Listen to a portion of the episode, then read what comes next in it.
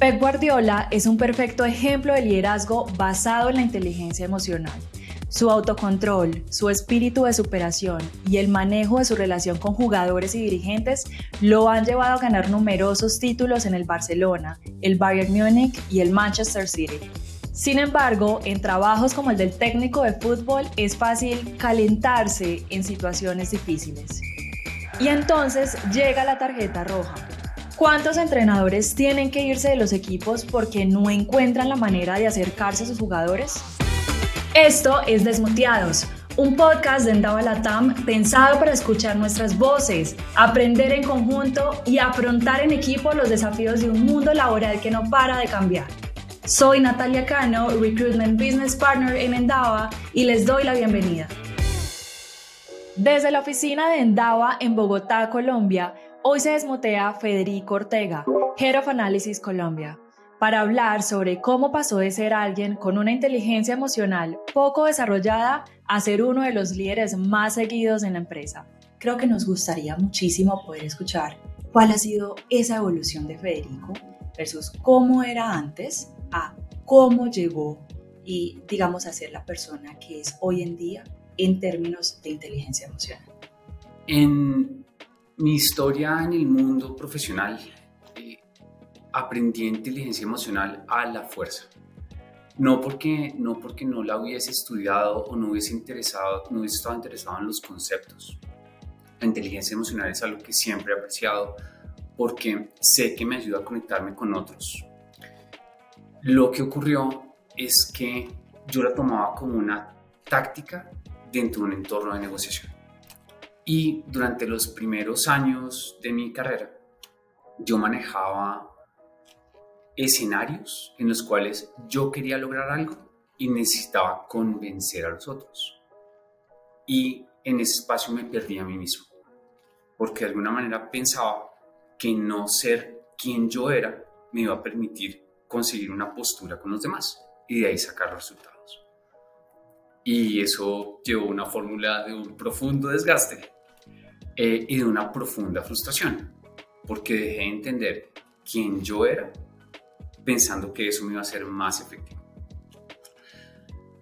Para dar un resumen muy de alto nivel, em, mi carrera se caracterizó por un uso de la fuerza muchas veces para expresar em, lo que yo quería y por dos visitas a la sala de emergencias porque mi cuerpo sencillamente ya no daba el nivel de exigencia y el uso de esa fuerza.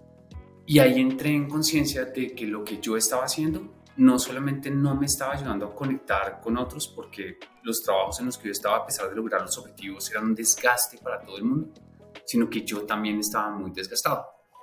Y en esa época tomé una aproximación primero de vida para tratar de solucionarlo sin abandonar el camino en el que estaba porque no, no dejé los trabajos. me aproximé a varias religiones eh, tratando de encontrar una guía para poder conectarme con quien yo era. El atentismo no funcionó, fui un par de ritos paganos que tampoco funcionaron, em, pero fue el budismo el que me dio una línea hacia entender que todo lo que tú ves es una ilusión porque esa ilusión es lo que tú interpretas. Y que desde la calma y el vacío es desde la que te puedes conectar con la verdad. Y ahí vuelvo al tema de inteligencia emocional. Que inteligencia emocional se trata mucho de interpretar esas emociones que surgen de los momentos, no como un llamado a la acción, sino como una información que te ayuda a tomar una mejor acción. Entre tanto, me despidieron de dos trabajos. Esos despidos tuvieron que ver con reacciones totalmente inapropiadas de mi parte en situaciones de mucha presión. Eh, y el último despido fue antes de entrar en el DAO. Y en ese momento me di cuenta que el despido había sido justificado porque yo todavía no había entendido cómo me relacionaba con el entorno porque yo todavía no era yo mismo a relacionarme con ese entorno. Súper entendible. Y cuando ingresé en Endava, me encontré con un sistema que me hablaba de conocer mi propia voz para modularme a mí mismo y desde ahí sí incrementar mi influencia con otros. Entonces dejó de ser un tema de estrategias de negociación y escenarios de objetivos y convencer a los demás y se volvió más bien un tema de entender cómo estaba yo interpretando las situaciones, comprender que yo iba a tener una tendencia a actuar y saber que esa tendencia no necesariamente iba a llevarme a la acción más apropiada, que es el espacio de know yourself, to lead yourself. Cuando tú sabes cuál es tu voz y sabes cuáles son tus tendencias y las identificas, tienes acceso a esa inteligencia emocional. Porque no respondes de inmediato y modulas tu respuesta para mantener esa influencia, esa conexión con los demás y desde ahí sí lograr lo que quieres. Yo creo que resumiendo un poco lo que estás comentando es, te olvidabas de empatizar con otras personas, te olvidabas de tu contexto, de qué sentían las personas, qué emociones tenían como tal. Eh, de que tal vez no te tenían la confianza, de que tal vez si pensaban algo sobre, por ejemplo, ese proyecto que estaban haciendo, realmente no se iban a atrever a hacerlo, justamente para evitar ese conflicto contigo, ¿cierto? Sí, y, era un espacio en el cual yo me relacionaba con otros desde una fuerza que yo a veces no tenía. Y, y es algo que incluso escuchaba en un, en un curso de liderazgo que estoy terminando ahora. Los líderes que se diferencian lo hacen desde la humildad y desde la vulnerabilidad. Tener la capacidad de relacionarte con los demás desde una apertura, desde no querer tomar tú todas las decisiones, desde estar abierto a contemplar los puntos de vista de los demás y desde escuchar, desde darle espacio al otro para que se manifieste. Desde tu experiencia, mm, ¿Para qué le sirve a una organización comprender, entender el tema de inteligencia emocional? Cuando tú tienes un entorno tan incierto, no hay forma en la que los planes se vayan a ejecutar como esperas. Y cuando hay unas, hay unas fallas en esos planes, los equipos van a hacer una especie de retroceso a su cultura se van a devolver a lo que tienen por defecto. Si no existe una relación entre las personas, un espacio en el cual haya un entendimiento y, que esa relación eh, los una por aspectos que vayan más allá de los contratos de trabajo, estas fallas que vienen de la incertidumbre, de la volatilidad del entorno, tú vas a hacer una vuelta a un defecto que es impredecible. Y si tú vuelves algo impredecible, la organización se va a afectar, porque vas a tener que estar controlando y conteniendo muchas situaciones que no solo consumen tiempo, sino además no son fáciles de manejar. Es como tener que personalizar el trato para cada situación. Y no hay gerente y no hay grupo de líderes y que aguante eso. En cambio, si tú puedes mantener un entorno donde las personas viven por unos valores, y donde las relaciones parten de la apertura y la adaptabilidad, vas a poder lidiar con esa incertidumbre y con esa volatilidad como organización. ¿Podrías indicarnos de pronto también desde tu experiencia y lo que has vivido en todo este proceso como tal, algunas herramientas que nos puedan justamente servir a nosotros para desarrollar, digamos, esa gestión de emociones? Hay un espacio que se llama escucha activa y es un tema que tiene muchas fuentes en Internet. Eh, pienso que es un punto de partida y la escucha activa es una manera de evitar juzgar lo que otros están diciendo y dar espacio para comprenderlo y aceptarlo antes de tomar acción. Hay otros, otros tipos de escucha, oír, y cuando tú estás oyendo a ti te llega el mensaje, pero tú lo que estás pensando en todo lo que, lo que estás escuchando, eso no es para ti. Pienso que la escucha activa, poder comprender los temas de otros sin juzgarlos, es fundamental. Y otro espacio que recomiendo um, es el de tomarte el tiempo para comprender cómo es que tus emociones te dan información. Si uno busca en Google rueda de las emociones, van a aparecer varias versiones de esa rueda y esa rueda te va a permitir pasar de una interpretación de un estado de ánimo. Entonces te pongo un ejemplo, ¿cómo te sientes? Preocupado. Preocupado no es una emoción, preocupado es un estado de ánimo. Es identificar qué emoción te está llevando a sentirte preocupado. Y ya con esa, con esa labeling o, o poniéndole nombre a esas emociones, vas a poder entender qué información te está llegando para que tomes una acción intencional. Porque ser intencional con tus acciones es lo que te da la capacidad de mantener la influencia. Fede, ¿qué le dirías a un líder que de pronto tiene a una persona de pronto así en su equipo, ¿cierto? Que de pronto no tiene del todo desarrollada esa inteligencia emocional, que tal vez es complicado de manejar y de pronto no sabe qué hacer con esa persona, ¿cierto? ¿Qué le dirías a esa persona? ¿Qué consejo le darías? Es una situación en la que probablemente la otra persona tiene puntos ciegos. Yo no he tenido la oportunidad de conocer a alguien que sea realmente malo en cómo es, es decir, que tenga una intención negativa. Eh, yo pienso que todos tenemos un positive intent queremos lo mejor de las situaciones y queremos lo mejor para nosotros mismos. Lo que ocurre es que cuando actuamos, no entendemos el impacto de nuestras acciones. Entonces, una forma de, de lograr que estas personas que no, no tienen esa conciencia la tengan es ilustrarles qué eventos están causando un impacto del cual ellos no están, no están atentos, no, no comprenden. Y es el fundamento de las conversaciones de feedback. Tú en una conversación de feedback no le estás diciendo a otra persona que hizo mal. Lo que quieres es confirmar si la otra persona está atenta al impacto de sus acciones. Y cuando las personas ven esos espacios en los cuales están afectando negativamente a otros o están perdiendo influencia, es más probable que modulen sus actitudes. Sin embargo, eso no es posible en todos los casos. Hay ocasiones en las cuales hay jerarquías que no impiden que, o que van a impedir ser, em, tener ese espacio para ilustrar puntos ciegos.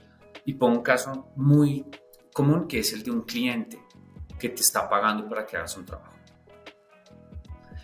Esos son espacios en los cuales tú puedes ayudar a contener las emociones que se están generando por las acciones de esta persona que, está operando fuera de un rango de empatía o que está inspirando em, emociones que no son las apropiadas.